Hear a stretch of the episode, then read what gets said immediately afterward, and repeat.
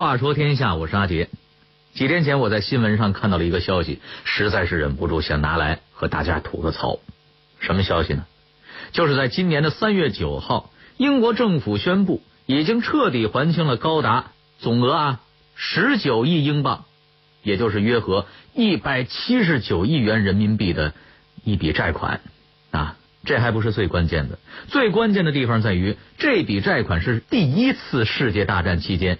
英国欠下来的，好家伙！去年是一战爆发一百周年，您算算，即便英国政府从一九一八年一战结束以后才开始还债，竟然呢陆陆续续的还了九十七年，才把这最后一笔彻底的还清。说到这里，估计您也跟我当初一样，有这么一个疑问：这英国人到底他当年欠了多少钱呢？居然要用将近一百年才还清。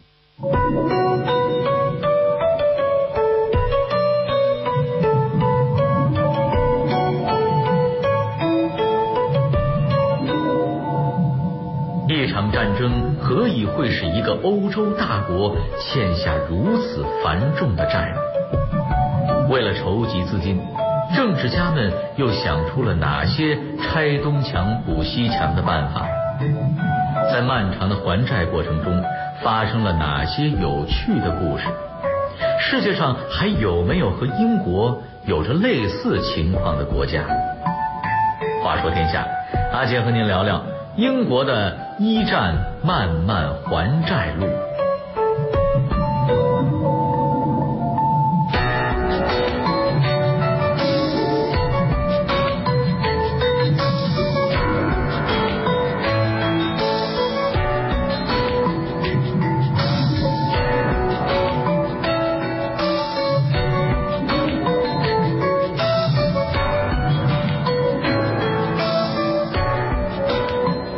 切的源头啊，都得从第一次世界大战的爆发说起。估计各位还能记得，在中学历史上曾经专门讲过，一战以前，欧洲大陆上已经形成了同盟国和协约国两大阵营。在一九一四年六月二十八日，奥匈帝国的王储费迪南大公在萨拉热窝被一个塞尔维亚青年刺杀身亡，这件事儿成为了一战的导火索。一个月以后。奥匈帝国在德国的支持下向塞尔维亚宣战，这么一来，俄罗斯不干了，因为沙皇俄国一直以斯拉夫民族的保护者自居，而塞尔维亚包括巴尔干半岛上的其他国家在内都是斯拉夫民族国家。如今小弟挨了打了，当大哥的势必得出头啊！于是俄罗斯向奥匈帝国宣战，这么一来，这德国人又不干了。要知道，奥匈帝国敢挑起战争，本来就是因为有德国人在背后撑腰。于是，德国也向俄罗斯宣战。再后来，像什么英国、法国、比利时、土耳其、意大利等等等等，也全都卷入了这场战争。第一次世界大战就这样正式爆发了。抛开其他的那些国家不说啊，我们就单说英国。英国人敢于投入这场世界大战，其实是很有底气的。为什么呢？因为在一战爆发前半个世纪，英国在维多利亚女王的统治下，大肆进行海外殖民扩张，占据了大片的殖民地，使得英国的领土总面积竟然占到了地球陆地总面积的四分之一。地球上的二十四个时区都有大英帝国的领土，所以。英国才被称作是日不落帝国，而这些广阔的殖民地又为英国的资本主义经济提供了雄厚的原料和市场，使得英国的经济开始突飞猛进的发展，国力自然也就空前的强大了起来。英国政府觉得，以我们这么强大的国力，打一场小小的战争还有什么难的呢？没想到，当英国人真正投入一战以后，才发现。和自己当初想的完全不一样啊！喂，在英国人的想象中，一战还和拿破仑时期的战争一样呢。可是他们忘了，从拿破仑战败的时候起，时间已经过去了快一百年了。在这一百年里，科技飞速发展，战争的形式也早已经产生了变化了。什么变化呢？当年的步枪一分钟打两到三枪，而现在的速射步枪，一分钟十几、二十枪，那是轻轻松松啊。当年的战争只是在地面上和海上进行，而现在的战争，海陆空都在进行。结果，当英国远征军登陆欧洲大陆以后，算是彻底的做了蜡了。在战争爆发近一个月之后，英国军队就把战前储备的弹药全都打光了，不得不加班加点生产，以满足前线的需要。而士兵们的伤亡那更是海了去了。其实啊，不光是英国这样，所有的参战国家面临的都是同样的问题。也正是因为如此，他们才想到了挖掘战壕固守的方法。战争就这么进入了相持的局面。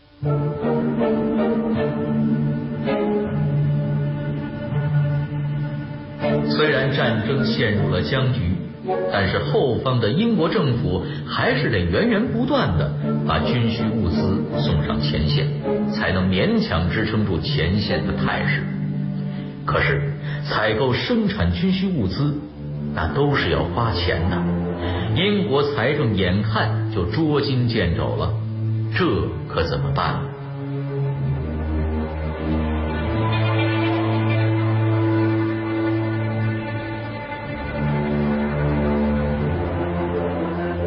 有的战争归根到底都是一句话：打仗就是烧钱。战争拼的就是一个国家的后勤补给能力，谁经济实力强，能撑到最后，谁就能取得战争的胜利。前面咱们说了呀，英国在一战前经济实力在世界上那是响当当的，可是即便如此，也架不住一场现代战争的消耗。仗打到一九一七年初，英国政府发现了。维多利亚女王在位六十多年的积蓄已经全都打光了，政府竟然没钱了。虽然没钱了，可是战争却不会因为你没钱了就停了。前线的战事还在继续，所以现在英国政府面临的一个最大难题，就是要绞尽脑汁的想出办法，筹集到足够的资金来支援前线。很快，当时担任英国首相的劳合乔治就想出了一个法子。他觉得呀，英国人在之前的几十年里，通过资本主义经济发展，个个都发了大财啊，家里手里边都有不少闲钱，把这些钱收集起来支援前线不成问题。同时，也可以向美国这些还没有卷进战争的大国借钱。这里边我们插上一句：美国是一九一七年四月才正式投入战争的。这会儿啊，还隔着大西洋看热闹呢。想到这个方法以后，劳克乔治就决定开始借钱了。可是呢，这个政府借钱和咱们老百姓不太一样，不能空口白牙的白借，光打欠条也不行。政府借钱那是得给利息的。于是就在一九一七年年初，英国政府发行了利息为百分之五的国债。国债不仅针对一般个人销售。也可以向一些指定的大国销售，由于在当年这批国债的利息很高啊，再加上英国人极高的爱国热情，国债的销售进行的非常顺利。大约有三百万英国人都购买了这批国债，因此英国政府很快就筹集到了大笔的资金，及时支援了前线。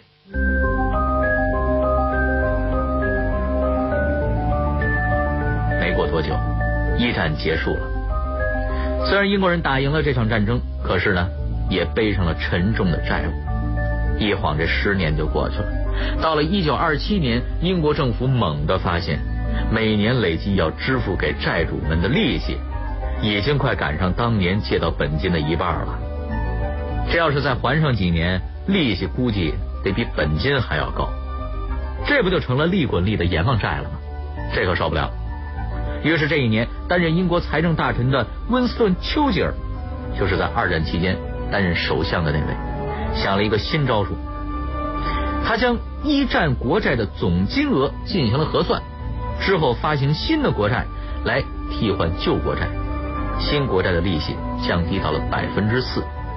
别看只是降低了一个百分点，每年就可以给英国政府省下来几千万英镑啊。这买卖。还是值得一干的。当然，对于那些购买了国债的人来说，自然不太合算。从这以后的利息凭空就少了一个百分点，骂英国政府的人肯定不在少数。可是政府确实也有苦衷，所以顶着骂声，还是把这项新的国债替换措施推行了下去。一晃又过去了五年，英国政府发现国债利息还是太高。仍然存在支付困难的情况，没办法，到了一九三二年，当时担任英国首相的张伯伦只好效仿丘吉尔的老方法，再一次推出了国债替换方案，将国债的利息再次下调到了百分之三点五，又替政府省了点钱。和之前的情况一样，这个消息一出，同样还是一片骂声。好在百分之三点五的利息一直维持下来，一直到了今天。那英国政府为了偿还债务，总共支付了多少钱呢？这笔可以无限期偿还的债务，为什么英国要急着还清呢？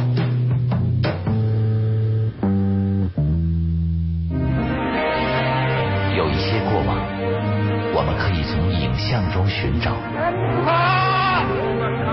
太久的过去，我们可以从书籍中还原；还有一些在时光中流淌的故事，让我们为您从电波中再现。乾隆皇帝又有点到了一九三五年，日军是话说天下，带您用声音徜徉在历史的天空。在张伯伦再次降低国债利息以后，百分之三点五的标准一直延续到了今天。之后，英国虽然又参加了二战，并且还经历了二战后艰难的重建工作，但是国债利息却没有再次下调。毕竟百分之三点五的利息已经非常低了。况且在二战以后，全球经济都在迅速的恢复与重建，经济的飞速发展不可避免的带来通货膨胀、货币贬值。等其他影响，二战结束后的一英镑的购买力已经完全无法和一战以前的一英镑的购买力相提并论了。所以，英国政府宁可通过其他手段去支付债务，也不会再采取降息的方法了。不仅如此，由于二战以后英镑出现了贬值，为了应对这个问题，英国政府适当的加大了货币的发行量，无形中其实是降低了。偿还债务的难度，虽然如此，毕竟几十个亿的债务放在那里啊，还起来仍然不是那么容易的。也正因为难度不低，英国政府才把这笔债务断断续续的还了快一百年。那在这一百年里，英国政府究竟向自己的债主们累积支付了多少钱呢？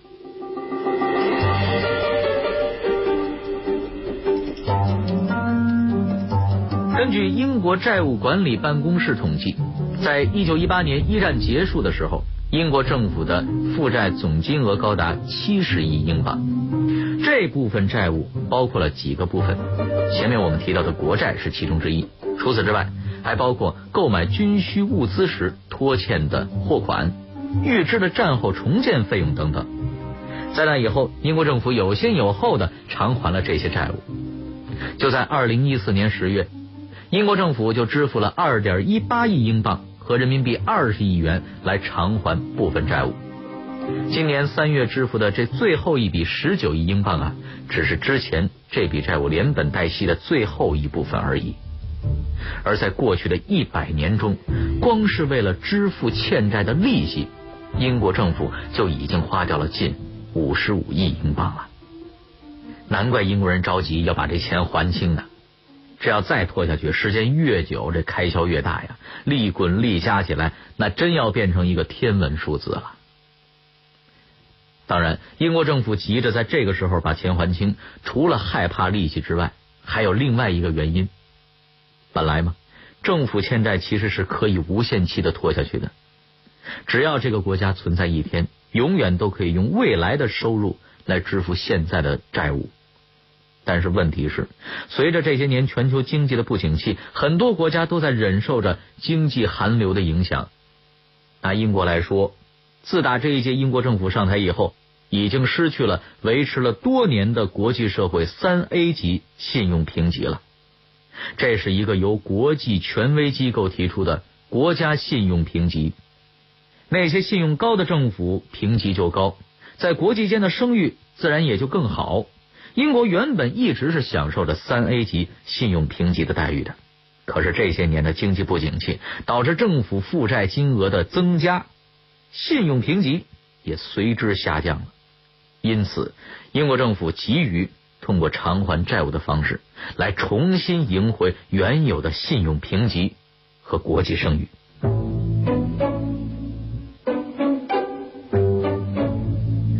然英国还清了一战欠下的债务，但也有人指责英国政府是偷换概念，这又是为什么？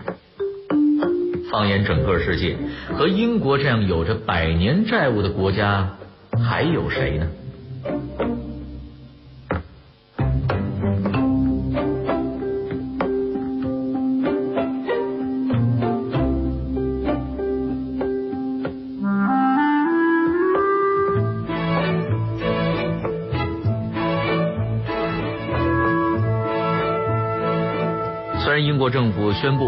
还清了之前全部的一战欠款，但也有人质疑，英国政府实际上是在偷换概念。为什么这么说呢？因为就在英国政府宣布支付全部一战欠债的同时，还颁布了另外一项法令，那就是继续发行新的国债，以实现政府的融资。听上去，这和之前用新国债替换旧国债的方法很像吧？当然，政府发言人。不是这么解释的。他们强调，这次发行的新国债与之前的债务之间没有直接关系。那意思就是说呀，虽然我们又要借钱了，可是我们还是把之前的欠款先还清了。当然，那些提出质疑的人说的也很有道理。这不就是从一个银行借钱去偿还另一个银行的信用卡债务吗？归根结底，这个人自己仍然是欠了一屁股债呀。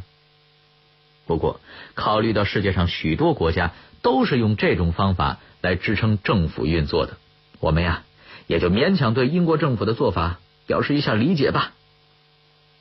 那说起来，和英国有着类似情况的国家其实不止一个呀。比如说德国，同样是还了将近一百年的债。您应该知道，由于德国在一战中战败，不得不在战后接受了战胜国的制裁。根据在巴黎和会后签署的凡尔赛条约，德国需要向各国支付累计达两千六百九十亿金马克的战争赔款，这笔钱要全部用黄金来支付，折合为九点六万吨黄金。根据后世史学家的观点啊，正是这笔沉重的战争赔款，使得德国的经济被套上了一副沉重的枷锁。并且直接导致了后来的纳粹党上台和二战爆发。当然，德国的还债之路也和英国同样漫长。由于这笔赔偿款实在是高的离谱，以至于德国政府根本就还不起。到了一九二四年，经过了几个主要债权国的协商，这笔债务被减少为了一千一百二十亿金马克，但是要求德国必须在。五十九年内还清。为了还清这笔巨额债务，德国不得不在之后的六年里大量发行国债。这个方法倒是和英国人的还债方式挺像的。等到一九三三年纳粹党上台以后，希特勒更是用种种借口，干脆停止了赔款的偿还。不过到了二战之后呢？为了重新赢得国际社会的认可，当时的联邦德国政府宣布恢复国际债务的偿还工作。这笔钱断断续续的一直还到了二零一零年，在两德统一纪念日这一天，德国宣布付清了最后一笔欠款。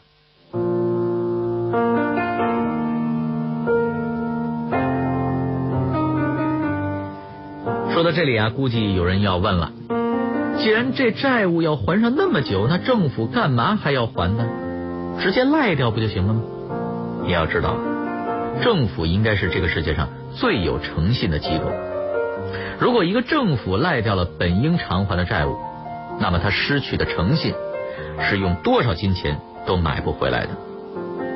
当政府失去了诚信，那这个国家就离社会动荡乃至灭亡不远了。也正因为如此，所有的政府除了那些流氓政府之外啊，不论怎么咬紧牙关，还是要把该还的债务还上，来换取别人的信任的。当然，在这个还债的过程中啊，也许他们会采用一些耍赖的小技巧，但是只要这个国家存在一天，债务就必须偿还一天，这笔钱是赖不掉也不能赖掉的。